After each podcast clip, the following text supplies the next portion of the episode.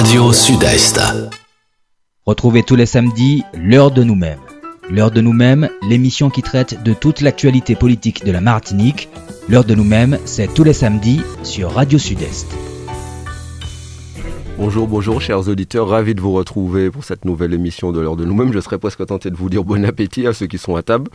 En tout cas, merci Didi de nous accompagner à la technique aujourd'hui et je salue toute l'équipe euh, de Radio Sud-Est. Notre invité, il est secrétaire général du Parti progressiste martiniquais, adjoint au maire de Fort-de-France, élu communautaire, Johnny Ajar. Bonjour, ravi de te retrouver. Bonjour Mathieu, bonjour Didi, bonjour à toute la Martinique. Moi aussi, très content de vous retrouver. Johnny, nous allons commencer hein, bien sûr par les chiffres du Covid de l'épidémie de la semaine. 481 nouveaux cas, une, une épidémie légèrement en baisse qu'on observe depuis plusieurs semaines, ce qui a fait que le préfet a pris de nouvelles mesures, c'est-à-dire que le couvre-feu est passé à 20 heures. Les gens qui vont au restaurant et aussi ceux qui vont dans certains lieux culturels et pour la pratique sportive, toi qui es un grand sportif, notamment ceux qui vont dans les salles de sport, pourront la pratiquer jusqu'à 22 heures. Donc un assouplissement des mesures. Cependant, on voit qu'il y a toujours eu 16 morts environ cette semaine, personnes qui sont malheureusement mortes du Covid, ce qui fait que plus 600 morts en Martinique, et un hôpital aussi qui a toujours une forte tension euh, par rapport à cela, notamment sur les lits de réanimation. Mais écoute, euh, c'est vrai qu'aujourd'hui, il faut essayer d'avoir une vision globale. Il y a plusieurs indicateurs qu'il faut suivre de près. Aujourd'hui, malheureusement, qu'on le veuille ou qu'on le veuille pas, ben, Covid, c'est qu'on la météo, quoi. C'est tout le jour pour. Et puis pour signer un cyclone qui pour ça nous a fait, qui m'a anticiper la situation. Donc effectivement, sur le plan statistique, bon, on peut, on peut dire euh, que c'est un petit soulagement d'imaginer que bon, il n'y a pas une grosse recrudescence du nombre de cas en termes de circulation. Bon, il faut aussi penser que nous étions pendant 15 jours euh, en vacances scolaires, donc euh, la circulation aussi des personnes, des familles était beaucoup moins importante et que la rentrée scolaire redémarre lundi. Et donc, effectivement, euh, la circulation humaine, les déplacements seront beaucoup plus nombreux euh, socialement. Maintenant, effectivement, il y a d'autres indicateurs à prendre en compte. Et, notamment la question de la tension hospitalière euh, pour que à la fois le personnel qui depuis deux ans maintenant, il faut vraiment, vraiment, vraiment les saluer et leur dire merci parce que malgré les difficultés qui sont encore beaucoup plus grandes aujourd'hui, puisqu'il y a un malaise interne au niveau de l'hôpital, au niveau des soignants, il faut les saluer parce que la priorité, c'est de sauver des vies. Et, je pense qu'il faut euh, les remercier parce que chaque jour qui passe, on, comptabilise les décès. on devrait aussi comptabiliser le nombre de vies sauvées, c'est-à-dire des personnes qui ont pu s'en sortir, qui sont certes dans des situations avec des séquelles pour certains et en tout cas de reprise d'une vie difficile, parce que même quand on a eu le Covid, c'est difficile de reprendre la vie normalement. Mais il faut, il faut peut-être avoir ce type d'indicateurs-là positifs et pas que des indicateurs négatifs. Mais surtout, il faut avoir une vigilance et ne pas baisser les bras aujourd'hui, malgré les difficultés, malgré le cocktail de crise dans lequel nous sommes, notamment psychologiquement, ne pas baisser les bras et se dire que bon, le virus reste présent, il tue, et plus largement, les conséquences de ces contaminations et l'augmentation, on va dire, de la tension hospitalière fait que les autres maladies des personnes qui sont actuellement en cours de traitement ne sont pas traitées convenablement. Donc, il y a des conséquences qui ne sont pas, qui sont hors Covid, qui sont sur le cancer, qui sont sur d'autres types de maladies. Et aujourd'hui, il faut que les Martiniquaises et les Martiniquais se rendent bien compte que même si il faut effectivement essayer de reprendre une forme de vie sociale, de vie digne, mais il faut aussi prendre en compte que du jour au lendemain, on peut rebasculer parce que qui nous l'est, qui nous parlait, la réalité aujourd'hui scientifique, c'est qu'il n'y a pas d'immunité collective en Martinique qui permettrait d'avoir moins de contraintes aujourd'hui en termes de sécurité sanitaire. Même si aujourd'hui on autorise euh, le couvre-feu, c'est 22 heures, l'ouverture des restaurants. Et donc sur le plan économique, il faut saluer aussi cette ouverture-là, parce qu'il y a aussi beaucoup de très petites entreprises qui souffrent depuis deux ans et qui risquent d'être liquidées. Certaines sont déjà liquidées. Et même cette reprise qu'il faut saluer, il faut aussi les accompagner et avoir une pensée pour elles. Tout comme aussi il faut avoir une pensée pour les personnes qui sont décédées. Alors, je parlerai de Marilyn Esdema, puisque ça s'est produit la semaine dernière, et que je la connaissais très bien. Mais je pense à toutes les familles qui ont perdu un être cher euh, de manière euh, soudaine et surprenante. Donc, il faut rester vigilant face à une situation qui, pour moi, euh, ne règle aucun problème, parce que je répète, qu'on le veuille ou qu'on ne le veuille pas aujourd'hui, il n'y a pas d'immunisation collective en Martinique. Et surtout, en dehors de la vaccination, il n'y a pas aujourd'hui de solution qui permettrait de sécuriser rapidement la santé collective du peuple martiniquais. C'est une, j'ai donné une indication de ma position personnelle en tant qu'élu et en tant qu'élu responsable. Je ne peux qu'inviter à la, vaccination et parmi les indicateurs, se rendre compte que il y a des Martiniquais et des Martiniquais qui ont franchi le pas et que le taux de 40%, peut être un indicateur qui nous amène vers peut-être une solution plus pérenne. Quand je dis une solution plus pérenne, c'est pouvoir se dire on va reprendre la vie comme si le Covid n'existait pas, même si les conséquences et l'impact du Covid sur notre vie vont changer beaucoup de choses parce que les Martiniquaises et les Martiniquais vivent très différemment depuis deux ans et on le voit à tous les niveaux. Moi, j'ai pris beaucoup de recul, j'ai beaucoup appris.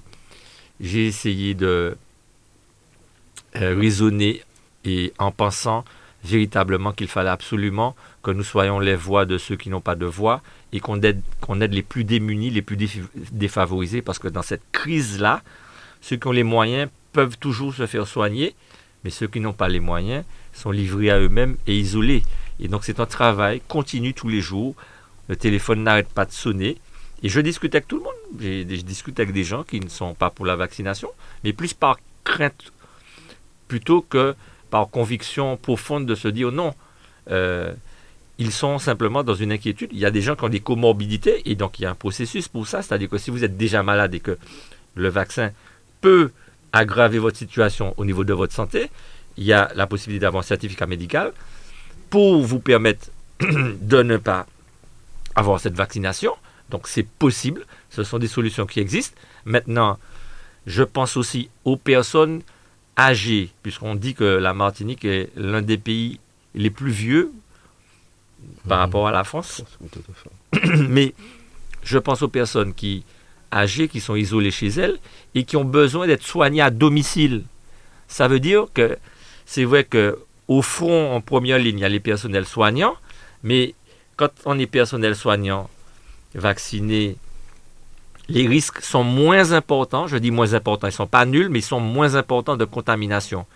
Par contre, il faut absolument que ceux et celles qui ne se vaccinent pas fassent des tests PCR toutes les 72 heures et c'est ce que nous préconisons de façon à ce que, quand ils continuent à travailler pour aller voir des personnes âgées qui sont fragiles chez elles, qu'ils n'apportent pas le virus. Et moi, je considère, et là, il faut être aussi déterminé et ferme, c'est-à-dire que un, soignant, entre guillemets, qui doit travailler, comme il n'y a pas suffisamment de soignants, ok, mais test PCR avant d'aller travailler toutes les 72 heures de façon à garantir que la personne n'est pas, entre guillemets, covidée et qu'elle peut exercer son activité. Parce que si le test PCR dit qu'il y a un problème, la personne ne peut pas aller travailler. Et ce serait vraiment indigne euh, de penser à soi en se disant, mais alors mon, contaminant, mais c'est pas grave, moi je continue de travailler. Non, il faut penser aux gens qui sont en face, qui sont eux-mêmes fragiles. Je parle aux personnes âgées, je pense aux services d'aide à domicile notamment de façon à, ce qu'on puisse trouver des solutions, de maintenir une activité de soins et une offre de soins suffisante, alors que le service public hospitalier et le service privé de soins aujourd'hui restent de toutes les façons en insuffisance chronique. Et l'offre de soins en Martinique est dégradée considérablement. Et donc, par rapport à ça, il faut absolument que les Martiniquais prennent conscience. Ok, moi je suis pour la liberté, depuis au caillou, libre, quoi fait ça ou les cailloux. Mais depuis où prend en couloir collectif, en la route que tout le monde prend, depuis où aller en côté que tout le monde, c'est-à-dire un lieu commun, il faut faire attention. la dimension individuelle ne peut pas être supérieure à la dimension collective. Et donc, il faut que l'on pense à nous en protection, mais il faut qu'on pense aussi aux autres en protection. Et donc, il ne faut pas que nous soyons nous-mêmes des véhicules, parce que la réalité aujourd'hui en Martinique, c'est que il y a encore, par rapport au nombre de personnes qui ne sont pas vaccinées, il y a encore des potentialités de contagion du virus trop importantes qui font qu'il y a toujours une inquiétude de se dire y aura-t-il une cinquième vague ou pas? Nous suivons de près. Je pense qu'il faut être, euh, il faut, il faut avoir une position qui ne soit pas une position figée, mais une position évolutive dans le temps, puisque cette semaine n'est pas la semaine dernière et la semaine prochaine ne sera pas cette semaine. Mais il faut anticiper ce que l'on peut anticiper et surtout garder une attitude responsable, individuellement et collectivement. C'est le sens de la démarche que j'invite euh, aux Martiniquaises et aux Martiniquais à prendre sans confrontation. On sait que tu es régulièrement auprès, aux côtés notamment des commerçants du centre-ville, de l'ensemble de Fort-de-France, euh, on sait.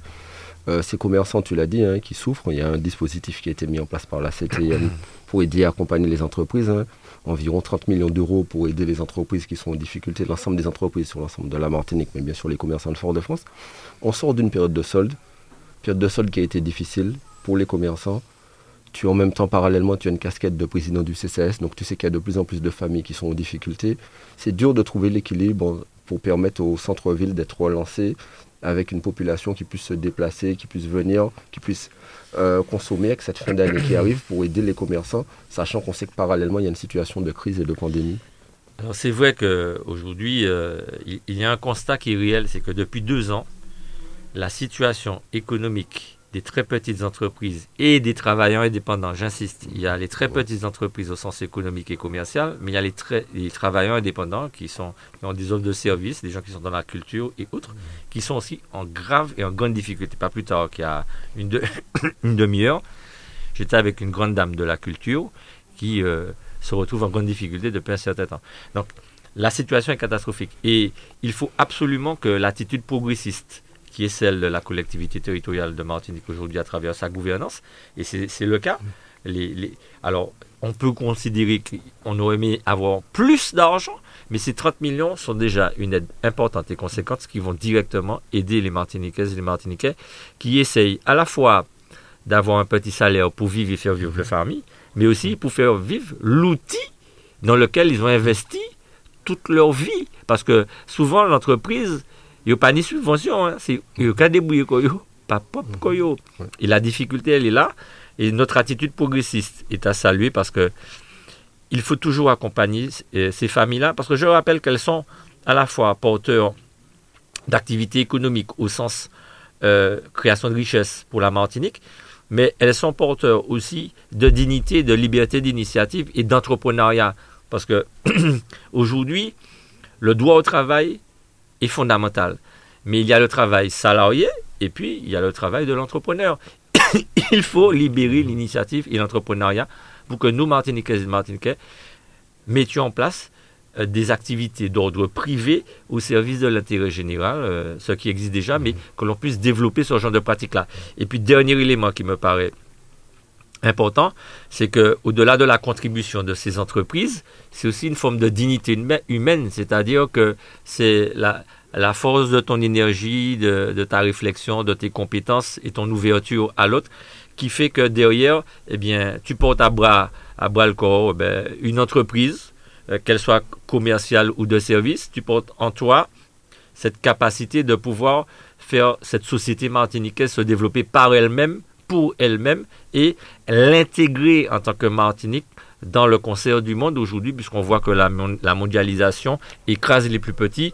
Et je pense que les petits sont très forts en volume, c'est-à-dire en quantité. 97% du tissu économique est formé de très petites entreprises.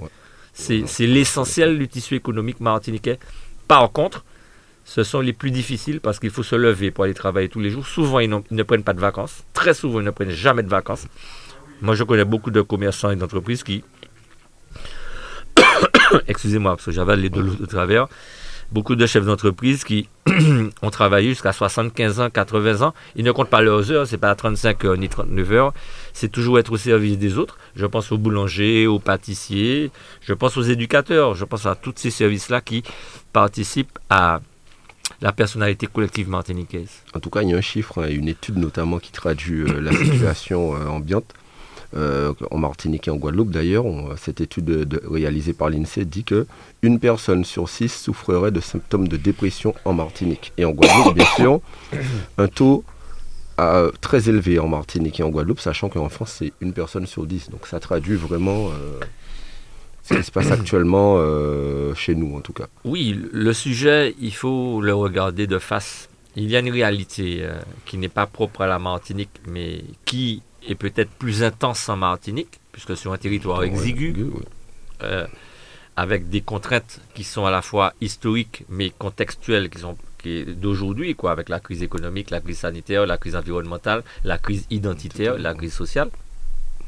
Et donc, effectivement, euh, nous oublions que nous sommes à la fois en une seule personne, il y a le corps physique, mais il y a aussi l'âme, il y a le côté euh, spirituel, et, et, nous avons tous ces deux parties-là en nous-mêmes, et nous naissons un moment et, nous mourrons un jour. Et donc nous sommes sensibles, chacun à son niveau, avec un certain niveau de sensibilité, nous sommes sensibles aux crises et aux situations. Certaines sont en dépression, et, c'est vrai qu'aujourd'hui, il y a des catégories de la, euh, du peuple martiniquais qui doivent être le plus accompagnés. C'est toutes celles et tous ceux, je pense aux aidants familiaux par exemple, qui, qui déjà dans leur travail au quotidien, je pense aux travailleurs sociaux, c'est-à-dire en dehors même euh, du Covid, ce sont des gens qui gèrent la misère sociale, les gens. Parce que c'est tous les jours, c'est des gens qui sont en difficulté que vous recevez. Les enfants familiaux, c'est pareil. C'est tous les jours, il faut aider une personne qui a Alzheimer, qui est malade, et pourtant il faut l'aider parce que c'est une personne humaine. Je pense aux personnes qui traitent les personnes qui sont dans l'exclusion au niveau de l'assise et autres. Donc, si en plus derrière le Covid vient ajouter des difficultés, parce que les confinements ont des conséquences. Quand vous vous enfermez, vous pensez que là, on est en grand cahier, ok, mais là, on est un petit espace, 9 mètres carrés, vous ne pouvez pas sortir, vous ne pouvez pas faire ça, ou et surtout, vous ou pas ni l'argent pour manger, boire, qu'on comme d'habitude, parce que pas ni travail, donc pas ni, pas ni recette. Par contre, comment de payer loyer, comment de payer l'électricité, ce sont des charges fixes qui reviennent, qui n'ont pas diminué. Et c'est pour ça que je fais partie, en tant que progressiste et humaniste, de ceux qui pensent que l'État doit être régulateur, les collectivités doivent être des régulateurs aussi, pour que le système dans lequel nous sommes n'implose pas et que les personnes euh, se retrouvent seules à souffrir et sans solution, sans accompagnement. Maintenant, il y a un travail qui se fait malgré le très peu de temps de présence de la nouvelle gouvernance, hein, parce que juillet, c'est quoi? Août, c'est plein Covid. Hein? Août, septembre, octobre. Ça fait trois mois et demi en gros que la, gouvernance est là. Je trouve qu'elle elle prend les problèmes des Martiniquais à bras le corps. Et il faut que, et je pense notamment euh, aux femmes, je pense aux, femmes parce que euh, ce sont les potomitans des familles. Elles sont plus sujettes aux problématiques psychologiques parce que souvent il y a les enfants, il y a le mari, euh, il y a le travail, il y a les parents, il y a la famille, il y a, souvent euh, le regard aussi sociétal dans lequel nous sommes, euh, avec une forme de machisme ou de domination de, certains hommes sur certaines femmes, qui veulent absolument euh, posséder au lieu de regarder la femme comme un être qui est au même niveau que lui, puisque nous sommes différents biologiquement, mais nous restons des êtres humains et nous devons être sous le principe de l'égalité, l'égalité des droits entre hommes et femmes, l'égalité entre ceux qui ont plus de moyens et moins de moyens sur le volet des droits, je parle, des droits, c'est-à-dire le droit à vivre, le droit à exister, le droit à avoir un logement, le droit à avoir un travail, le droit de pouvoir faire des loisirs aussi. On voit bien que, et je lisais encore ces, ces derniers jours, souvent des fois ça revient en cycle, il y a une forme de misère sociale qui s'installe parce que la pauvreté prend le dessus et les, inégalités s'accroissent en Martinique. Et nous devons donc redoubler d'énergie, d'activité au sens de trouver des solutions pour sortir de ces problématiques parce qu'il n'est pas normal qu'il y ait autant d'inégalités, autant d'injustices qui, bien sûr, pour certaines, peuvent être considérées comme historiques, mais qui pour d'autres sont contextuels et qui sont liés à la conjoncture, puisque le Covid est arrivé, la situation se dégrade. J'ai entendu qu'en France hexagonale en ce moment, il y a même un risque qui est lié de grippe aviaire. Donc euh, tout ça qui a mangé poule, il y a eu des, des confinements de, de poules en quantité importante. Et donc il faut absolument là, euh, il faut absolument qu'on trouve des moyens de protection de la dignité humaine pour sortir de cette misère et redonner dans cette période de survie, parce que honnêtement, je considère que nous survivons tous. Mais pas seulement en Martinique, dans le monde aussi, on est dans le, dans cadre d'une survie.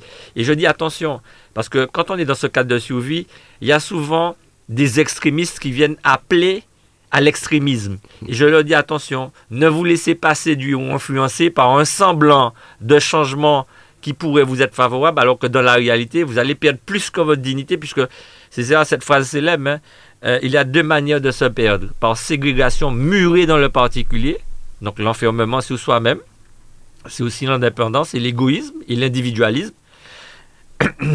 et le suprémacisme, en pensant qu'on est les plus beaux, les plus forts, les plus intelligents, qu'il n'y a rien peut arriver nous. Et puis la dilution noire dans l'universel, c'est-à-dire qu'en gros, vous prenez un sucre, euh, vous le mettez dans l'eau, le sucre disparaît au bout d'un certain moment. C'est-à-dire qu'il faut pas.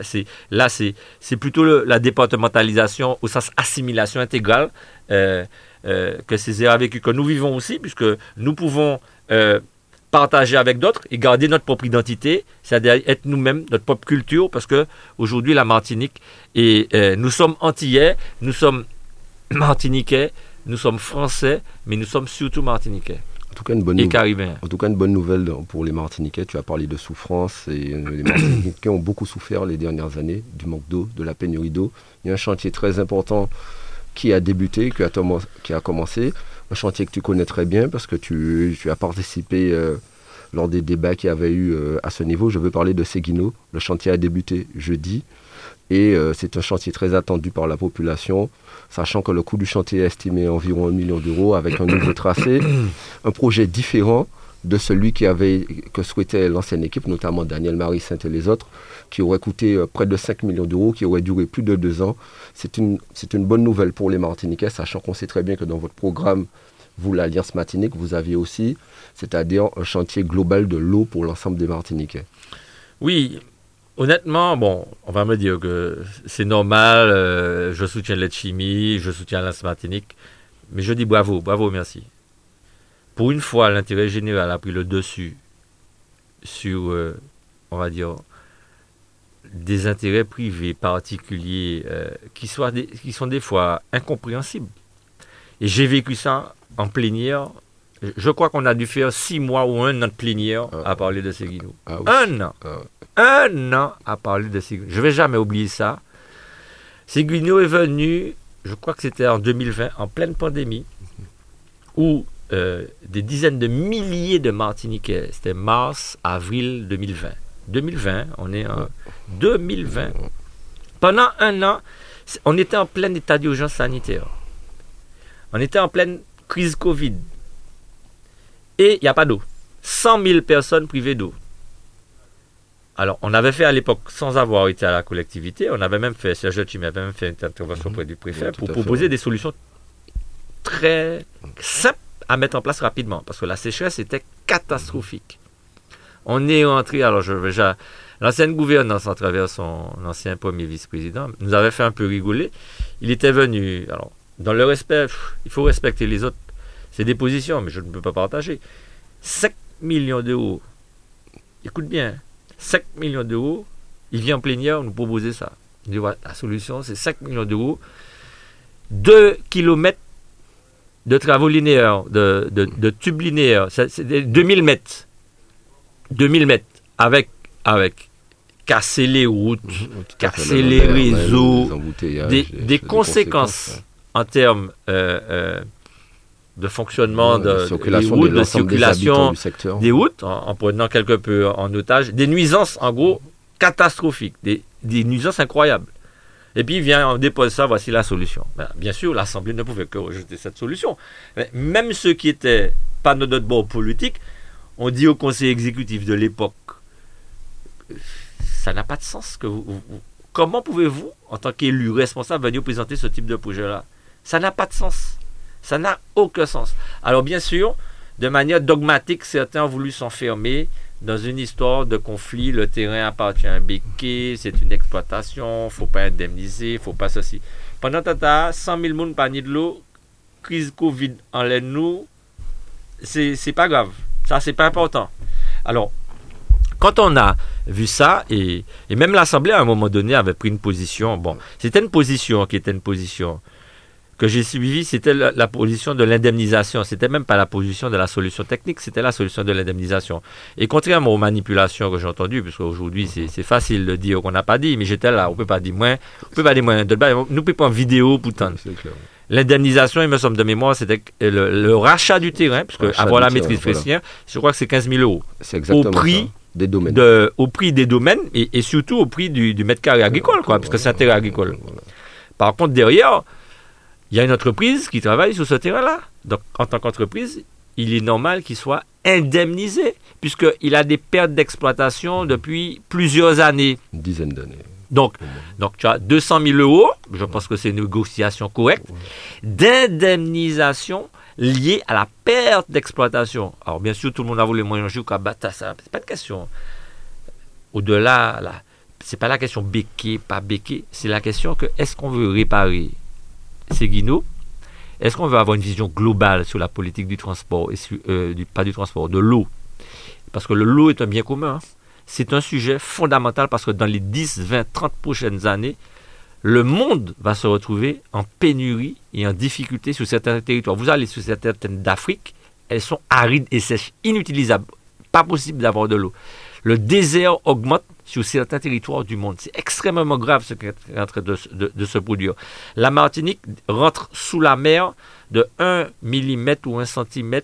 Et donc, dans les 10 ans, il y a une partie des terres qui seront englouties sous l'eau. Donc, on a des problématiques climatiques et naturelles qui vont arriver, qu'il faut anticiper. Donc, l'eau qu'on a, qui nous permet de vivre comme l'oxygène, on a besoin d'eau. On peut rester plusieurs jours sans manger, mais vous ne pouvez pas rester plusieurs jours sans boire. Si en plus il faut pouvoir avoir une hygiène. Donc c'était important, vraiment. Alors j'étais large, mais merci Serge Timmy, parce qu'effectivement la solution est simple. Elle anticipe la prochaine sécheresse, c'est surtout ça qui est important. Les travaux commencent, c'est-à-dire qu'on est sorti des problématiques de confrontation, d'opposition stérile, et je pense que le peuple qui était spectateur de ça était indigné. Et moi, dans l'Assemblée, j'étais indigné de me dire, mais dis qui ça Pendant 6, 8, 8 plénières, je vais parler de même bagaille là, pièce vaut pas qu'à fait, à pas qu'à fait, à rien pas qu'à fait. Aujourd'hui, les travaux sont en cours. Merci au président du conseil exécutif. Merci à la collectivité territoriale de la Martinique qui fait passer l'intérêt supérieur de la Martinique au-dessus de tout autre intérêt. Et ça, c'est clair parallèlement, en tout cas, il y a des travaux qui seront effectués aussi, que ce soit à Font-Saint-Jacques, mais aussi au Galion, parce que c'est des endroits où il y avait eu aussi des canalisations. Font-Saint-Jacques, c'était suite au glissement du terrain, au Galion aussi, donc pour permettre sur tout le linéaire que ça soit renforcé, pour que ça ne casse pas plus loin et que les gens puissent avoir autant de mètres carrés, euh, de mètres cubes sur l'ensemble du secteur. C'est important parce que, et, ça, on oublie ça. Et c'est cette vision progressiste et visionnaire de Serge Chimie qui est vraiment appréciable par rapport à l'expérience et le recul qu'il a. Il faut toujours avoir une vision globale quand vous réglez un problème on règle Seguino, mais on règle pas Seguino, on va régler Font Saint-Jacques. je m'excuse, je suis pas là, c'était c'est là pour les Je pense à la à l'intérêt général.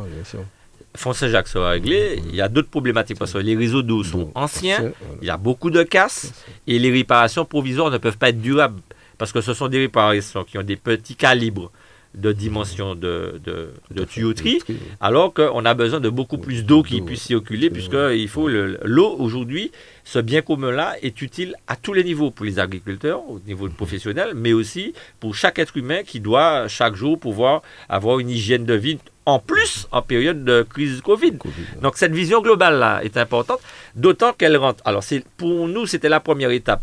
C'était un engagement du président du conseil exécutif qui est aujourd'hui faite, c'est-à-dire elle est réalisée, en tout cas elle est en cours de réalisation, mais en tout cas c'est un engagement qui se fait aujourd'hui concrètement. Et puis, on va rentrer dans cette logique aussi, puisqu'il va falloir travailler sur la gestion de l'eau et la politique de l'eau à la Martinique, notamment sur le volet, euh, quand je dis gestion, c'est vision politique. Donc l'autorité unique, mais aussi sur le volet, comme je l'ai dit tout à l'heure, l'eau c'est un bien commun. L'eau ne peut pas avoir un prix exorbitant et différent en fonction du lieu où on se trouve. Il faut avoir un prix unique de l'eau.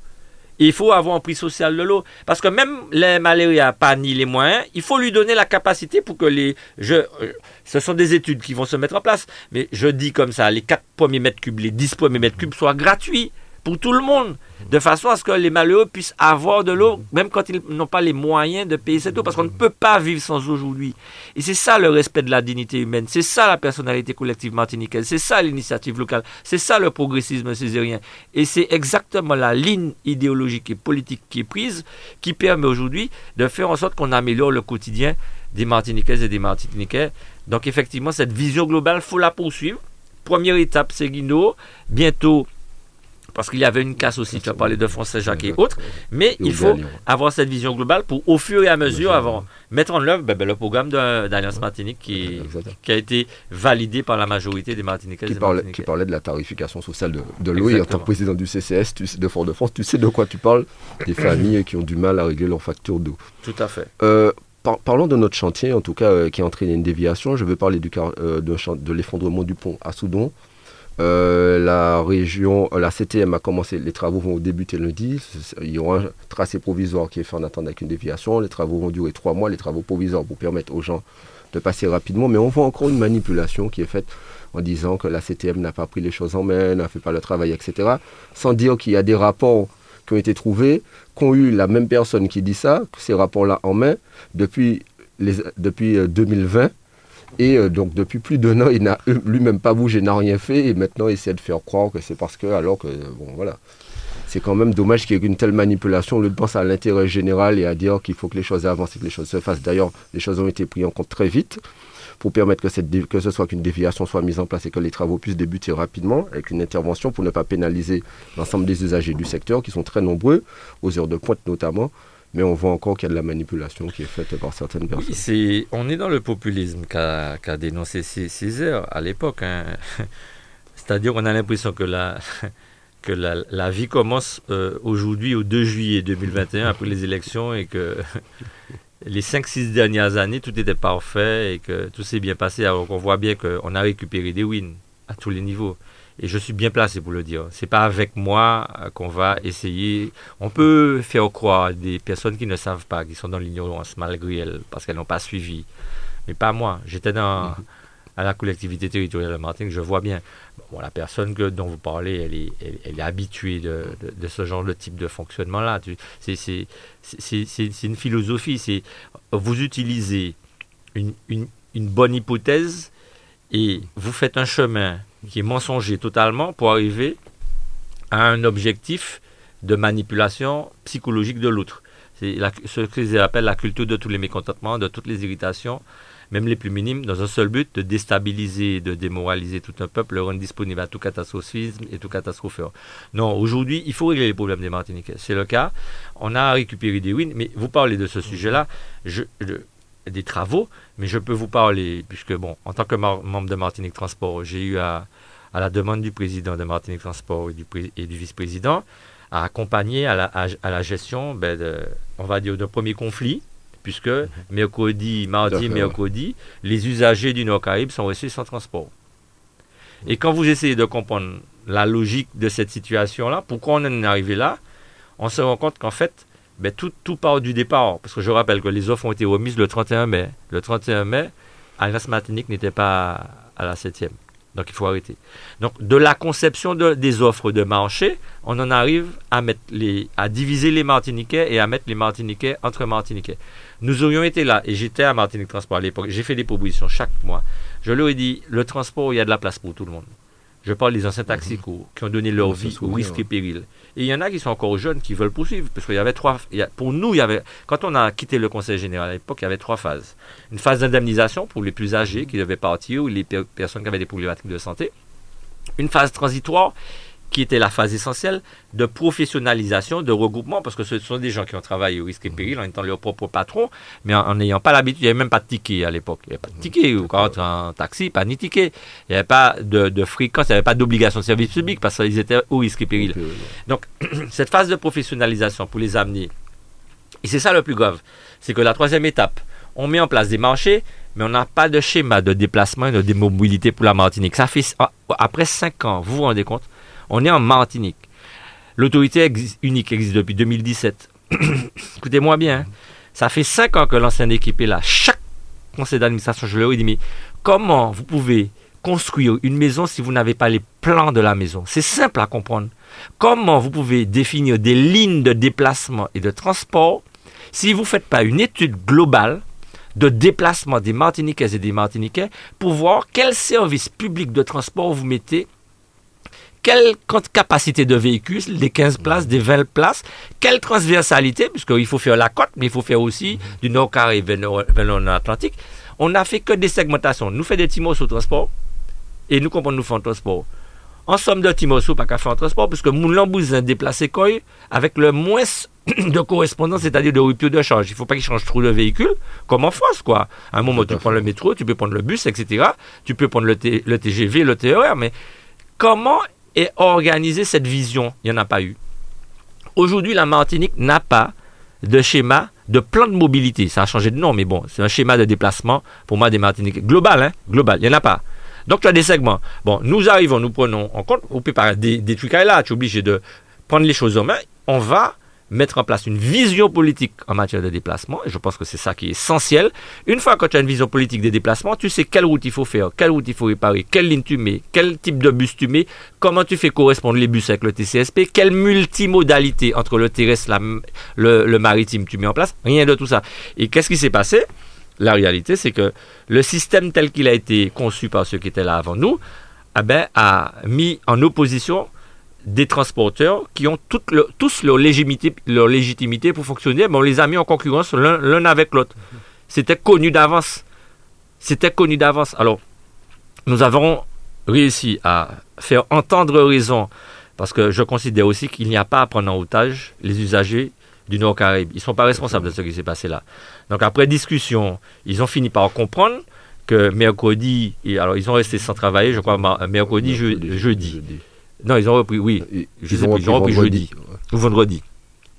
De mémoire, ils ont réussi à comprendre que ça n'avait aucun sens. Surtout que nous sommes des démocrates, nous sommes là pour discuter, nous sommes là pour échanger, nous pouvons partager, mais nous ne pouvons pas euh, laisser les usagers martiniquais et martiniquais subir des problématiques dont ils ne sont pas responsables.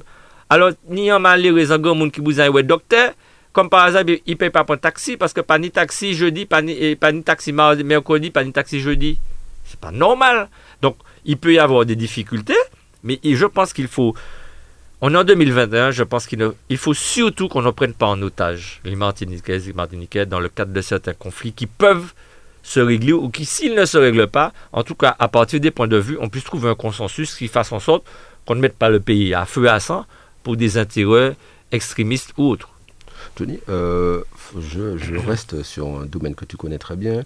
Il y a une communication du rapport de la Chambre régionale des comptes sur la gestion de la collectivité territoriale, ce qui a fait beaucoup de débats auxquels tu as participé, de 2015 à 2020. C'est un rapport qui remet les choses en place et qui, en gros, qui repense ce que tu as toujours clamé durant toutes ces années.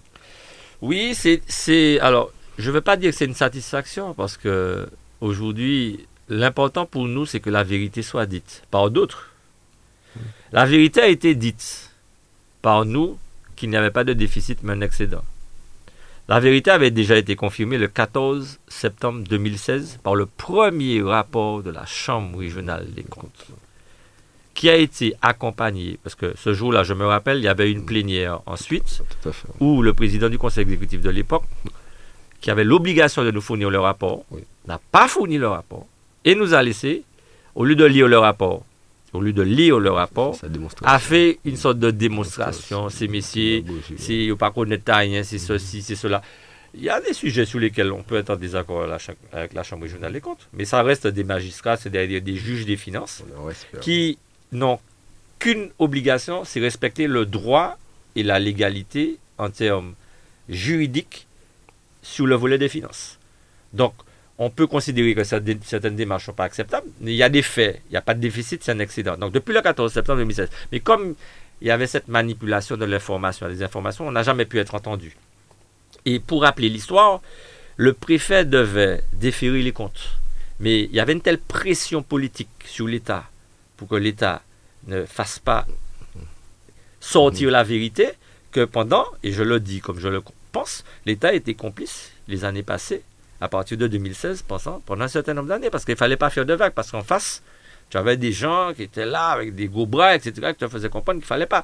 Donc l'État est resté silencieux alors que l'État avait l'obligation, bien sûr, euh, juridique, mais aussi morale, en tant que représentant de l'État, face à un, rapport qui était sans débat du 14 septembre 2007 de la Chambre régionale des comptes elle-même, validé à l'unanimité, elle avait l'obligation de déférer les comptes pour insincérité, justement, parce qu'ils n'ont jamais intégré les corrections de la Chambre régionale des comptes. C'est ça qu'il faut comprendre. C'est que les comptes successifs, et malheureusement, c'est la réalité aujourd'hui, en 2021, les comptes de la CTM n'intègrent peut-être toujours pas, et j'en suis quasi persuadé, la totalité des corrections, puisque ça n'a jamais été une volonté de respecter les règles d'intégration, notamment en amortissement, en recettes, parce que le jeu était simple. Hein. En gros, ce qui a été expliqué, je ne mets pas les recettes de 2015, parce que ce sont des recettes qui sont attachées à des opérations de 2015. Je ne les mets pas en 2015, parce que ça va aider à démontrer qu'il n'y a pas de déficit. Je les mets, mais je les récupère en 2016 tout moi. Donc le, tout, le jeu coucou macaque. Est simple mais c'est attaché. Il y, a des, il y a des documents qui montrent la traçabilité, qui prouvent, et il me semble que le payeur même avait alerté en disant attention, ce que vous faites là n'est pas bien. Ce que vous faites là n'est pas bien parce que vous prenez des recettes qui auraient dû être intégrées. Je crois qu'il y avait plus de 80 millions d'euros. C'est parce qu'on a parlé de certains montants. Mais c'est 80 millions d'euros de recettes qui avaient été oubliés. Oubliés. Et puis, ils avaient oublié, profité pour oublier peut-être euh, 70 euh, ou à peu près de, dépenses. Mais tu t'imagines le nombre, les, quantités de recettes qu'ils avaient oubliées? Mais le battage médiatique, etc. Donc, l'État qui n'a pas déféré les comptes, alors qu'il avait l'obligation morale, mais aussi juridique en tant que représentant de l'État, n'a pas déféré les comptes parce que les comptes n'ont jamais intégré les corrections. J'en rigole parce que nous avons été obligés d'aller au tribunal, mais deux ans après. Nous avons été obligés, puisqu'on pensait que l'État allait jouer son rôle, c'est-à-dire son rôle de dire attention, vous trichez sur des documents publics, je répète, vous trichez sur des documents publics sans, dans le respect des autres. Donc, comme vous trichez sur des documents publics, il faut rétablir la vérité des comptes. Donc, intégrer les corrections. Et aujourd'hui, ce rapport vient de 2021, de la Chambre régionale des comptes, vient confirmer le rapport du 14 septembre 2016 et ajouter même, ajouter même des réponses encore plus importantes. Et aujourd'hui, il faut, alors malheureusement, ce sera encore à nous de régler les problèmes. Ce sera encore à nous de régler les problèmes. Alors, ça peut être considéré comme un détail. Ce n'est pas un détail juridique. Si on parle de compte public, on parle d'argent public. On parle d'argent public. Et surtout, on parle de mensonge je combattrai le mensonge partout où il sera. Aujourd'hui, vraiment dans le respect de l'autre, sans être dans une domination, mais toujours dans la concertation. Mais quand un mensonge est avéré, il faut le combattre. Parce que sinon, nous allons vivre dans une société du mensonge, surtout que la manipulation par les réseaux sociaux aujourd'hui est devenue une forme de quotidienneté, c'est-à-dire aujourd'hui, ou quand il vous fait matin, midi et soir, et c'est à où d'y trouver lucidité, discernement pour, pour savoir ce qui fait, que ça qui pas fait. Alors certains cas suivent, d'autres cas s'y raisonner, réfléchir. Donc c'est très important que ce rapport soit sorti. Je pense que il faut que la vérité soit dite une fois pour toutes, et, et on constate bien on constate bien aujourd'hui le malaise de l'opposition du Grand Assemblée. Ils ont été très discrets. Euh, et notamment de leur tête de file, qui est la personne qui pilotait la stratégie euh, propagandiste de leur gouvernance euh, de désinformation. on voit bien que malheureusement, mais la vérité sort toujours c'est clair. De toute façon, on aura l'occasion de revenir euh, dessus parce que quand on lit le rapport, c'est édifiant, notamment sur leur gestion. Et ah, alors, j'ai parlé de, effectivement de, l'absence de déficit et de, et de mensonges euh, avérés. Mais quant à la gestion, mais en fait, quand vous regardez, euh, et, ça, je souhaite le dire parce que c'est important. Quand vous regardez la gestion de 2016 à 2021, on a l'impression que c'est la, la gestion d'avant 2010 de la région Martinique. C'est exactement le même principe. Pas d'amortissement, pas de provisionnement. Des, des, des restes à réaliser non sincères, etc. Ben, le rapport à des, des montants qui euh, n'apparaissent pas cachés, serrés, parce que ça avait déjà été rappelé par le rapport de la Chambre régionale des comptes en 2013, qui est arrivé à, au niveau de la, la, région Martinique, qui avait changé de gouvernance en 2010. Mais, mais, mais là où je pense que c'est important euh, par rapport à, à, la problématique qui est posée, euh, c'est que derrière, on a détruit des richesses pendant cinq ans. Je répète, détruit des richesses parce que l'argent public qui aurait dû être investi convenablement aurait créé de la richesse qui aurait amélioré les conditions de vie des Martiniquais. Plutôt que cela, on a créé un système de dépendance à un argent tout puissant public géré par un certain groupe, considérant que comme c'est l'argent comme yo baoli ou dépendant. Et sortir de ce schéma-là pour permettre à tout citoyen qui a en droit de percevoir une subvention, une aide, un accompagnement, aujourd'hui c'est l'essentiel. Et ça, il faut le traduire également dans le rapport de la Chambre régionale des comptes, parce que derrière, quand vous suivez la réalité de ce qui est dit dans le rapport de la gestion passée, eh on, voit bien qu'à la rigueur, les règles, c'est pas Zaféo, quoi. Euh, Zaféo, c'est l'affichage. L'affichage et, et, et, le mensonge, ben voilà, ça s'arrête. À un moment, c'est dit, il fallait le dire. On va passer à autre chose parce qu'il ne faut pas vivre de ça. Il ne faut pas vivre ni de rancune, ni de problématique. Pas. Mais une fois que la vérité est dite, maintenant, il faut regarder l'avenir et surtout trouver les moyens, les voies et moyens parce que, effectivement, quand vous voyez ce qui se produit aujourd'hui financièrement, je prends l'exemple du, du PO, Programme opérationnel, les, fonds, les fonds européens. Les fonds européens. Le prochain PO n'est on est au point zéro de construction du prochain PO. C'est grave. La situation est grave. Moi, je vous dis, la situation est grave. Heureusement, le peuple a eu la lucidité, en tout cas, de vraiment. Et nous allons travailler pour tous les Martiniquais et Martiniquais. C'est ça qu'il faut retenir. Nous n'allons pas travailler pour ceux qui ont voté pour nous. Nous allons travailler pour toutes les Martiniquaises et tous les Martiniquais. Parce que chacun a les mêmes droits en termes de dignité et les mêmes droits humains. Maintenant, nous allons aussi faire valoir ceux qui sont dans le vrai, nous allons faire valoir ceux qui sont dans l'effort, nous allons faire valoir ceux qui sont dans la solidarité, dans l'humanisme, dans des rapports euh, euh, de fonctionnement entre Martiniquais corrects, et nous allons nous opposer à tous ceux qui veulent de la confrontation, de la division, de la manipulation, parce que ça, ça va amener le peuple à se, sacrifier lui-même, voire se suicider collectivement, puisque derrière, ça sera la liberté, ben justement pour toutes les puissances de l'extérieur de venir euh, se saisir de la Martinique, euh, puisque avec le vieillissement de la population, avec la fuite des cerveaux, avec la fuite des jeunes, on a une problématique de renouvellement de génération. Et quand Césaire parle de génocide par, par substitution, aujourd'hui, ce serait un génocide par nous-mêmes puisque nous faisons en sorte que les, politiques des cinq dernières années n'aident pas à reconstruire l'énergie collective martiniquaise, l'intelligence collective, parce qu'on a plutôt divisé les Martiniquais plutôt que de chercher à les rassembler. Il faut un consensus martiniquais aujourd'hui. Nous n'aurons jamais 100%. L'idée n'est pas d'avoir 100%, mais le plus large contre le plus étroit. C'est ça qui va faire avancer ce pays. La reconnaissance de la personnalité collective martiniquaise, mais déjà par nous-mêmes pour nous-mêmes. Avant que les autres nous reconnaissent, il faut qu'on se reconnaisse nous-mêmes. Cette capacité d'être autonome et de ne pas attendre que la solution vienne d'ailleurs. Donc nous avons un projet Alliance Martinique qui se met en œuvre concrètement qui va prendre un certain temps, mais je suis convaincu que dans les six ans, le bilan sera extrêmement positif et nous ajoutons à cette démarche de programme à la fois technique humaine de formation, d'éducation, en tout cas d'accompagnement, nous ajoutons un élément essentiel, c'est le progressisme la, les valeurs, et la solidarité et les valeurs césariennes.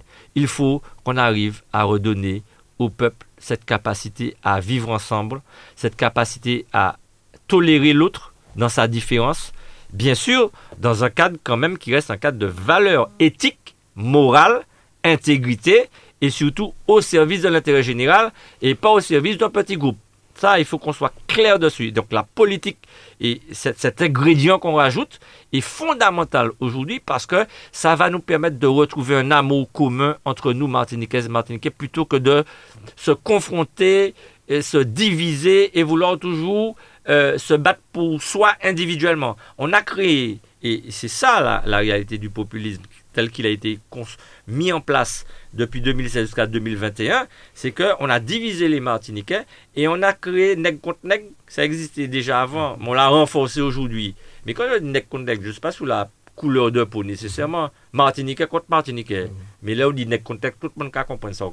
C'est ça qui compte. Et aujourd'hui, il faut qu'on arrive à vivre ensemble, quelle que soit notre religion, quelle que soit notre couleur de peau, parce que nous sommes martiniquais, nous vivons sous le même territoire et nous aimons notre pays. Et nous avons envie que notre pays avance. Donc, il y a un cap, il y a une vision, il y a une armature idéologique de tolérance, de partage, de, solidarité, d'éthique, de, de, moralité, mais aussi de responsabilité martiniquaise. C'est par ces solutions-là que nous allons pouvoir continuer à exister par nous-mêmes et avoir le bouclier qui nous permettront de transmettre aux générations qui viennent, parce que c'est ça qui compte. Hein? Parce que nous, là, pour un moment, mais qui ça nous a fait pour ça qu'a là? Nous avons en Martinique qui sera meilleur, et je le crois, je l'espère profondément, et l'espérance est collective, j'en suis certain. Quand on parle de programme, vous avez parlé, tu as parlé notamment de programme et d'espérance, et on sait que votre équipe travaille énormément sur l'espérance, l'option, et avait un programme notamment pour les jeunes martiniquais. Il y a une mesure, euh, on s'est demandé si vous avez inspiré le gouvernement, euh, qui a fait une annonce qu'a fait le Premier ministre Jean Castex euh, cette semaine. Il y aura un contrat d'engagement jeune pour les 16-25 ans jusqu'à environ 500 euros par mois. Et il faudra pour cela réaliser une mission de 15 à 20 heures par semaine et suivre aussi une formation et sur un délai maximum de 12 mois. On a l'impression que c'est une copie du programme de l'Alliance. Oui, oui, ben, tant mieux si nous avons servi à, d'autres que nos idées. Moi, j'ai vécu 2016-2021, tout ce qu'on disait n'est pas bon. Ah bah, poubelle. c'est de chimie, depuis c'est Aja, depuis c'est du VG, depuis c'est PPM, poubelle. Pas qu'à coûter, poubelle. Bah, si d'autres considèrent que nous avons de bonnes idées, comme nous considérons que des, gens qui ne sont pas du même bord politique que nous peuvent avoir de bonnes idées, donc ce sont des idées qui vont dans l'intérêt général. Alors, la seule chose, et, c'est une condition à mon avis qui est importante, il faut qu'on fasse attention parce qu'il faut une mesure sociale d'aide des jeunes aujourd'hui qui n'ont pas de revenus, mais qui ne soit pas une mesure d'assistanat. parce qu'il ne faut pas intégrer l'humain dans une forme d'assistanat qui, pas, n'ait pas de contrepartie. Donc, moi, moi, la contrepartie, elle est simple, c'est la formation. Il faut que le jeune se forme il faut que le jeune se forme. Parce que l'éducation, l'instruction, la compétence s'acquiert par la formation. Même s'il a une formation, on va dire, la plus grande école, comme on dit, c'est l'école de, de, la rue, euh, d'accord, l'école de la vie. Donc on apprend de nos expériences tous les jours, là où nous allons, ce que nous faisons. Mais on a besoin. Le droit au travail est essentiel. Il faut redonner le droit au travail dans, dans le sens de l'effort. Mais l'effort ne peut venir que si la personne a conscience de ce qu'elle peut apporter par ses compétences, par ses valeurs, par sa personnalité, individuellement et collectivement. Et si nous voulons redonner du sens et nous voulons changer le modèle économique, la première des choses, oui à cet accompagnement pour moi social qui permet à des jeunes de leur redonner une dignité, en contrepartie, formez-vous. Simplement, et bien sûr, un accompagnement à la formation pour qu'ils puissent rentrer dans le monde du travail, dans le monde de la société martiniquaise, pas comme des demandeurs, mais comme des acteurs. Parce qu'il faut aider, euh, être demandeur, c'est pas négatif en soi, mais on peut pas être euh, euh, en permanence demandeur. À un moment donné, il faut être acteur. Parce que tu veux quitter, ça pas bon, ça pas bon, mais qui ça nous a fait Ou même, d'accord, même au départ pour que bah, là changer. Il faut changer notre regard aussi sur les choses. Et le regard des uns et des autres doivent changer. Alors bien sûr, le rôle du politique, c'est d'orienter le regard, de convaincre que le regard doit aller dans un certain sens. Le nôtre, c'est celui du progressisme. Le nôtre, c'est celui de la dignité humaine. Le nôtre, c'est celui de la solidarité. Le nôtre, c'est celui de l'humanisme. Et quand je dis progressisme, c'est de droite ou de gauche, mais un véritable progressisme. Pas celui de l'extrémisme, pas celui de la déshumanisation des uns par rapport aux autres, pas celui de la domination, pas celui du négrisme, pas celui du suprémacisme. Donc c'est un travail de tous les jours pour convaincre, mais il faut qu'on soit nous-mêmes dans la pratique, et c'est ce que nous faisons, puisque nous formons des jeunes au PPM justement pour qu'ils puissent penser par eux-mêmes individuellement et collectivement, mais coller tête, coller les épaules pour faire avancer ce pays.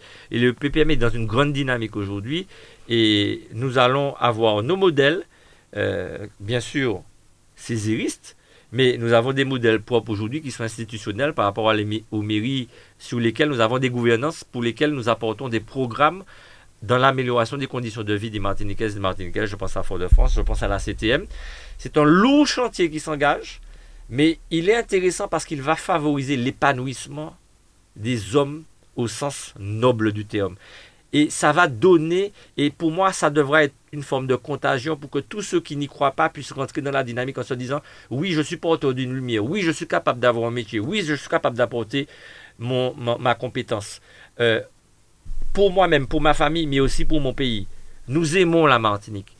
Nous voulons faire avancer notre pays et nous voulons le transmettre aux générations qui viennent. Maintenant, qu'est-ce que nous mettons en place? C'est le travail d'Alliance Martinique à travers la CTM, c'est le travail des villes progressistes qui sont aujourd'hui dans l'Alliance, mais c'est aussi le travail des partis politiques comme le Parti progressiste martiniquais qui, plutôt que de faire des vidéos, parce que c'est facile, donc on WhatsApp pour dire un bagaille, le nombre de personnes que nous aidons, je suis président CCS, et oui, et nous faisons tout ce que nous pouvons pour aider les malheureux, les personnes qui sont dans des situations, des fois ponctuelles de souffrance et de misère, mais des fois des situations plus durables. il faut arriver à les faire sortir de là, mais c'est plus compliqué. Il faut aussi qu'ils aient une adhésion de ces personnes-là elles-mêmes, sans qu'elles deviennent assistées, mais en leur permettant d'avoir toujours leur dignité propre, leur capacité d'exister par eux-mêmes, en étant simplement des régulateurs, des accompagnateurs et surtout ceux qui apportent ce champ nouveau qui est l'espérance collective du peuple martiniquais. Il porte un t-shirt sur lui, euh, je refuse de désespérer parce que désespérer, c'est refuser la vie.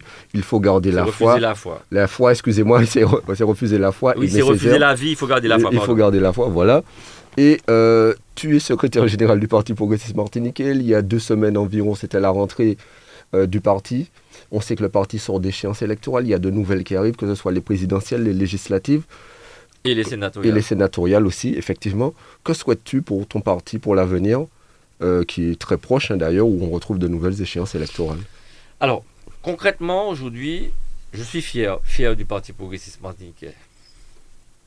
J'ai de l'émotion, tu vois. Fier des hommes et des femmes de ce pays. Le Parti progressiste martiniquais, beaucoup d'hommes et de femmes se sont donnés pour servir.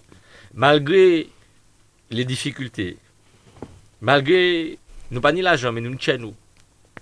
Je veux saluer les, les, sympathisants, je veux saluer les, militants qui ont donné de leur temps, de leur énergie pour une cause noble et juste, qu'est le progressisme césarien et la solidarité, mais aussi notre autonomie. Et cette rentrée s'est faite pas simplement parce qu'un parti politique, alors certains pensent que ce n'est qu'une organisation vu des élections. Justement, un parti politique, c'est aussi un bureau de pensée, même si à un moment donné on va dire oui c'est pas un bureau de pensée, parce que Césaire dit ça à un moment, c'est pas un bureau de pensée, c'est une organisation en vue de la victoire, c'est en fonction du nombre d'actions et d'activités qu'elle met en place que l'on voit sa force et euh, en, finalité sa légitimité. Mais c'est aussi un bureau de pensée parce que Césaire est un penseur. Nous avons la chance d'avoir une idéologie, c'est-à-dire une ligne directrice politique qui nous permet d'être transmise, qui est, qui est d'être transmise, qui est éternelle. La pensée, Césaire est un grand penseur. Nous avons la chance d'avoir en Martinique un grand penseur comme d'autres, comme Édouard Glissant, euh, comme d'autres, mais nous avons la chance d'avoir ce grand penseur et sa pensée étant éternelle, aujourd'hui, le Parti progressiste martiniquais, dans le cadre de la transmission de, l'héritage qu'elle a reçu, et je suis fier parce que 2021 était une étape électorale importante. Mais au-delà de cette victoire électorale, ce que je retiens, c'est qu'il y a eu une unité des forces progressistes martiniquaises pour faire face au populisme et à l'adversité égoïste des uns et des autres pour faire valoir le petit clan de certains et des intérêts particuliers des uns et des autres. Des fois, vous n'imaginez pas, je le dis comme je le pense, il y a des gens que vous voyez, que vous saluez, mais qui étaient dans le jeu des intérêts particuliers, qui ont d'ailleurs perçu des sommes incroyables en silence tout en venant vous taper dans le dos. Donc les intérêts particuliers, on connaît. Les, forces progressistes se sont réunies, ont donné une nouvelle espérance de vie. Aujourd'hui, je suis fier parce que nous avons une stabilité, on va dire, politique sur cette année. Cette année où on va pouvoir mettre en place un vrai programme au service de l'intérêt général de la Martinique. Nous allons continuer à travailler parce qu'il y a une équipe de jeunes au PPM incroyable. Je pense à Aurélie Edmond, je pense à Florence Edmond, je pense à Audrey Alliance, je pense à Yannick je pense à Mélina Monze, je pense à Florence, euh, pas Florence, euh, Michel Monze. Euh, excusez-moi, je vais peut-être pas. Il y en a plein. Alors, je m'excuse aux camarades. Il y a le mouvement des jeunes progressistes que je n'ai pas pu citer, Jimmy Telga ah et, autres. Mais on a cette ressource et je suis fier parce que je peux dire qu'on a, personnellement, j'ai accompli ma mission en tant que secrétaire général. C'est une mission que j'avais. Et cette relève qui arrive là prendra la main au prochain congrès. Et ça, c'est important pour moi. Parce que derrière, la transmission sera faite, puisque l'éducation, l'information, l'expérience est en cours. Et le PPM sera là aux côtés toujours des plus démunis, aux côtés de nos institutions, pour faire valoir la vérité, pour faire valoir l'éthique, la moralité, les valeurs, le progressisme, au détriment des intérêts particuliers. Et aujourd'hui, cette étape étant franchie, il faut rester dans l'humilité, parce que le travail commence. Et le PPM s'organise pour continuer ce travail-là. Parce que je rappelle que c'est du bénévolat. Hein. Nous, pas ni... On a une salariée, c'est du bénévolat à 100%. Je suis heureux parce qu'il y a des forces à vivre dans ce pays-là.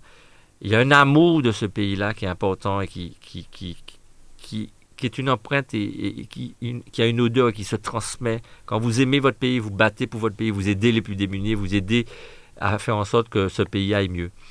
Et donc, on a une idéologie qui est forte celle de Césaire, qui, on a une organisation, on a des hommes et des femmes, et nous avons une vision de ce pays. Et on a un leader, faut le dire, bon, sans, sans, sans vouloir euh, idolâtrer qui que ce soit. On a un leader. Serge Lachimi est un leader, c'est un visionnaire. Et je suis très heureux parce que derrière, c'est aussi la victoire de la vérité face au mensonge et au populisme. Et le peuple a accompli, le peuple a ouvert les yeux. Et nous étions, j'étais certain que le peuple allait ouvrir les yeux. Et j'étais certain aussi qu'avec la proximité, qu'avec notre capacité de conviction, aujourd'hui, nous avons passé le stade de la résistance, nous allons vers le stade de la résilience. Mais je ne parle pas en tant que parti, pour moi en tant que peuple martiniquais. Et la résilience, c'est capable de nous dépasser et d'avancer pour faire face. Parce que la vie est faite d'épreuves, donc il y en aura. Donc le PPM est organisé, je suis content, la rentrée politique, c'est faite avec euh, beaucoup d'amour, alors, on a dû tenir compte des, des, conditions sanitaires et de sécurité. Donc, on en a fait dans un espace ouvert. On a respecté la réglementation. On a pris les températures à l'entrée. On a, il y avait du gel, il y avait de la distance. On, a tout fait pour respecter les règles, puisqu'on est conscient qu'il faut donner l'exemple et que l'exemple vient d'en haut. Maintenant, il y a le volet, on va dire, vision. Il y a le volet idéologique parce qu'il faut transmettre cette idéologie. Les valeurs se perdent aujourd'hui. Dire bonjour à quelqu'un, c'est une valeur qu'est-ce qu'il y a de, grave à dire bonjour à quelqu'un? Non, on devient tellement égoïste à penser personnellement, on ne dit plus bonjour aux aînés, on ne respecte plus certains. Je prends cet exemple-là, mais il y a certaines valeurs qui se perdent. Il faut redonner du sens aux valeurs et redonner du sens à la vie, et dans sa dimension collective. Parce que la dimension individuelle ne doit pas donner comme conséquence l'anarchie. Parce que s'il n'y a pas de règle, c'est l'anarchie. C'est-à-dire que c'est la loi le plus fort. C'est comme dans la jungle, le plus fort mange le plus petit, le plus riche mange le plus pauvre, on va pas s'en sortir. L'anarchie n'est pas une solution. La responsabilisation est une solution, mais il faut donner du sens à ce que nous faisons. Mais pour pouvoir donner du sens, il faut comprendre ce que l'on fait. Et le PPM se situe toujours dans son histoire, dans un espace et dans un temps. Et donc aujourd'hui, il y a une vision d'avenir, parce que le PPM s'organise. Bien sûr, il y a des échéances électorales, orales, des échéances électorales, parce que le PPM continue à faire valoir ses idées, ses valeurs, ses programmes, et il mettra des progressistes partout où ce sera possible pour converger dans la dynamique de progrès, mais attention, de progrès, de responsabilité, d'éthique, de moralité, mais de progrès au sens du conditionnement, de l'épanouissement individuel et collectif, pas du progrès au sens matériel. Et ça, c'est fondamental. Et si on arrive justement à, à travers, bien sûr, les idées que nous défendons, à continuer à convaincre, parce que c'est un travail de longue haleine, mais c'est le seul travail qui va nous permettre d'abord d'être autonomes individuellement dans nos têtes et d'être capable d'apporter notre force, notre énergie à faire avancer ce pays. Et puis derrière, mettre en place les outils qui permettront de régler la problématique qui me paraît essentielle, c'est celle de pouvoir dire que nous devons avoir la maîtrise, et ça c'est important, la maîtrise de notre développement. On veut un, modèle économique, il faut qu'on puisse le mettre en place, mais il faut déjà penser par nous-mêmes pour nous-mêmes. Donc, il faut pouvoir le mettre en place. Il faut les outils. Aujourd'hui, on a des opérateurs comme la CEMAF, comme la CEMA, comme euh, DEFIA en Seine-Sémaville. Ce sont des opérateurs, ce sont des outils au service des institutions. Mais il y a une réglementation qu'il faut adapter. Il faut une législation qui soit adaptée à la réalité de nos pays. On a 8000 km, hein, Fort-de-France n'est pas Paris ou qui ou qui ou parler. On n'a pas la même nature, on n'a pas la même position géographique, on n'a pas la même, la même insularité. On est différent, mais on doit pouvoir maintenir des droits égaux. C'est ce qu'on appelle l'autonomie, le droit à l'égalité, qui est conjugué au droit à la différence. C'est parfaitement possible puisque toi et moi, on est différents, et on partage les mêmes valeurs, les mêmes idées, mais on a les mêmes droits en tant qu'être humain. Ben, il faut continuer à le faire. Parce que le, Martiniquais, qui le français de France et le Martiniquais, le français et Martiniquais de Martinique doivent pouvoir avoir les mêmes droits, mais nous sommes différents. Nous sommes différents, on n'est pas blond aux yeux bleus, ben ouais, c'est comme ça. On est ce que, on est ce que nous sommes. On n'est pas mince, on n'est pas, on est, par contre, on doit partager un même idéal. Et c'est au sens de l'idéal qu'il faut absolument arriver à porter cette volonté de se dire qu'on est capable par nous-mêmes Nous pas grand passer personne, mais nous pas petit passer personne non plus. Et ça, c'est important. Le niveau d'égalité que nous revendiquons, nous devons le conquérir par nous-mêmes, parce qu'il ne viendra pas de l'extérieur. Et la réalité du Covid, la réalité des, des crises que nous vivons là, démontre, 63 ans après la création du Parti progressiste martiniquais, que l'État ne peut pas n'a pas et ne veut pas non plus, nécessairement, je ne parle pas de ce gouvernement spécialement, mais il n'a jamais véritablement voulu, mais il démontre que les solutions sont nous-mêmes, que c'est les Martiniquais qui sont les meilleurs spécialistes des Martiniquais. Donc aujourd'hui, la situation actuelle démontre bien que nous sommes dans la bonne direction, nous sommes dans le bon cap. on n'a jamais varié, on continue. Les échéances, nous les prendrons, mais de manière humble, mesurée, maîtrisée, réfléchie, avec toujours cet idéal progressiste est toujours cette volonté de rassembler le plus large contre le plus étroit. Mais quand je dis le plus large, il faut pouvoir rassembler ceux qui, qui se rassemblent. Ne comptez pas sur moi, si on parle des présidentielles, de nous rassembler avec Marine Le Pen ou bien Zemmour. Enfin, je veux dire, il y a, y a des rassemblements possibles, mais il y a des rassemblements qui sont impossibles. Donc, c'est comme si on, on, nous demandait de renier notre idéal progressiste, notre idéal césériste simplement pour une question de conjoncture par rapport à un risque. Non, il faut combattre cette idéologie raciste. Il faut combattre cette idéologie, cette idéologie xénophobe, puisque nous ne sommes pas des racistes. Nous sommes des progressistes. Et nous ne regardons pas la couleur de peau, nous regardons, l'humanité de l'autre. Nous regardons la capacité de l'autre. Nous regardons la lumière de l'autre. Nous avons tous une lumière. Par contre, effectivement, il faut défendre les plus, les plus, les plus petits. Il ne faut ni dominant, ni être soumis il faut pouvoir avoir cette égalité. Mais c'est déjà une conscience, une volonté propre qu'il faut inculquer. C'est une éducation, c'est une instruction progressiste. D'ailleurs, l'école de de la mémoire et de la transmission du Parti progressiste devra se mettre en place également pour faire en sorte que ce qui arrive là, on a eu plus d'une centaine de nouveaux adhérents. Donc on en a accueilli certains parce qu'on n'avait pas beaucoup de temps non plus. Avec le couvre-feu qu'il y avait, il fallait qu'on termine la manifestation à 17h pour que les gens qui étaient à basse pointe à 7 puissent rentrer chez eux dans le respect du couvre-feu. Donc on a, on a une centaine de nouveaux adhérents, on les accueille, on les accompagne. Et aujourd'hui, le Parti progressiste martiniquais est un parti serein qui avance dans un cadre pas fermé sur lui-même, mais ouvert avec cette alliance progressiste. D'ailleurs, demain, nous sommes invités par euh, le MIP, euh, le mouvement de Sainte-Marie de Bruno Nestor Zéro, et nous serons présents en délégation de façon à faire valoir également notre humanité, notre amour pour les Martiniquais du Nord, puisque nous sommes Martiniquais, même si nous sommes Fouillalais, même si nous sommes euh, Saint-Anais ou d'autres communes. Des, des et la Trinelle, Fais attention, Trinelle, c'est pas grosse roche, hein, c'est pas. donc, j'en rigole, on, en rigole, c'est comique. Mais bon, on est des Martiniquais avant tout, et il faut pouvoir vivre ensemble et travailler ensemble dans un seul objectif. Aider ce pays. En tout cas, monsieur le secrétaire général Johnny, sur ces mots, nous allons conclure cette émission. Nous vous on, te remercie d'être venu, d'avoir pris le temps de venir nous expliquer que ce soit l'actualité, mais en tout cas la vision politique du Parti progressiste martiniquais et l'humanisme que tu défends au quotidien.